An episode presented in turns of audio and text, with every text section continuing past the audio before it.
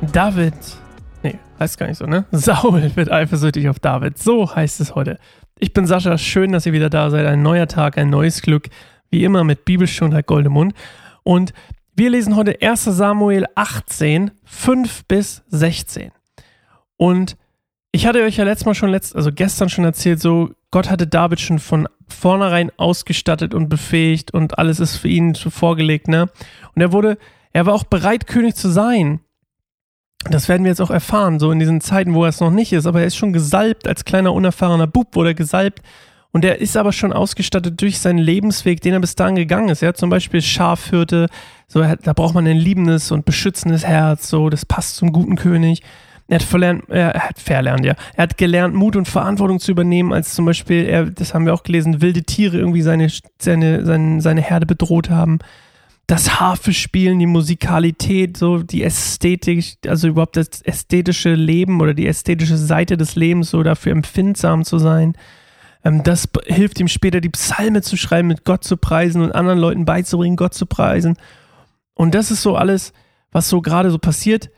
Und äh, Kapitel 18 bis 26 von 1 Samuel ist ja auch das, ich hatte am Anfang gesagt, ne, das waren die freundlichen Zeiten, jetzt kommen eher die unfreundlichen Zeiten.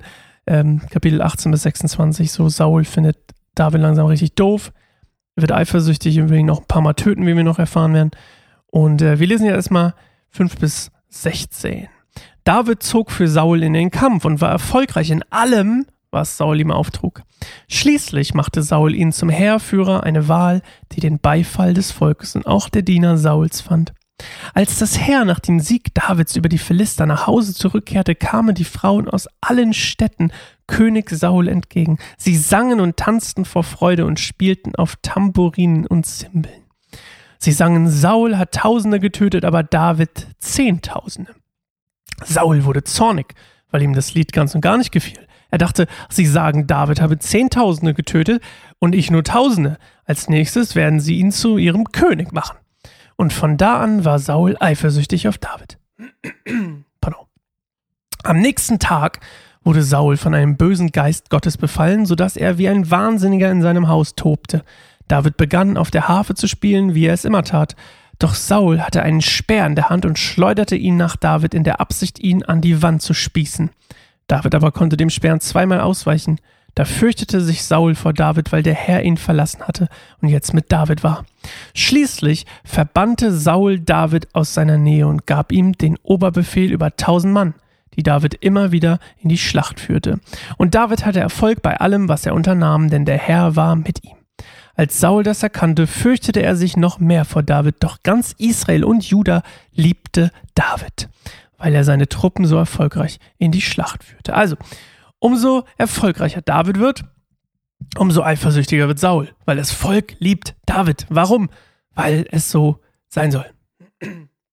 Der Geist Gottes in ihm, ähm, der hat so eine Ausstrahlung. Ja? Ich habe ja auch schon mal gesagt, es gibt diese, das hatte ich glaube ich vor zwei, drei Folgen mal gesagt, es gibt so eine göttliche Autorität, die in Menschen liegt oder sowas, der It-Faktor, wenn man so will. Und dann gibt es so das, was David hier hat. Und dann gibt es so natürliche Autorität, wie Saul sie hat. Der ist halt der König, aber alle werden angezogen, magisch angezogen, eben von dieser Autorität, die Gott David gegeben hat. Und ähm, ja, durch diesen ja, dämonischen Geist, der immer noch in ihm drin ist, der anscheinend immer mal wieder zum Vorschein kommt. David spielt wieder Harfe, aber das hilft nicht. Und dadurch inspiriert sozusagen von diesem dämonischen Geist, von diesem bösen Geist, will er in seiner Eifersucht David töten. Das klappt aber nicht, weil Gott ihn bewahrt und äh, ihm wahrscheinlich gute Reflexe gesch geschenkt hat, die er auch, warum auch so erfolgreich im Kampf ist. Und ähm, egal was Saul quasi macht, David wird immer populärer und immer beliebter beim Volk und er an sich ja, bleibt genauso unbeliebt, beliebt, schräg, schräg neutral beim Volk wie vorher auch. Ne? Ja.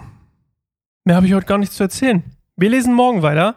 Dann gibt es eine neue Folge Bibelstunde Goldemund. Und dann gucken wir mal, wie Saul sich selbst noch mehr in die reitet und David noch populärer, noch mächtiger und noch angesehener wird. Okay, bis morgen. Ahoi, ahoi. Tschüss.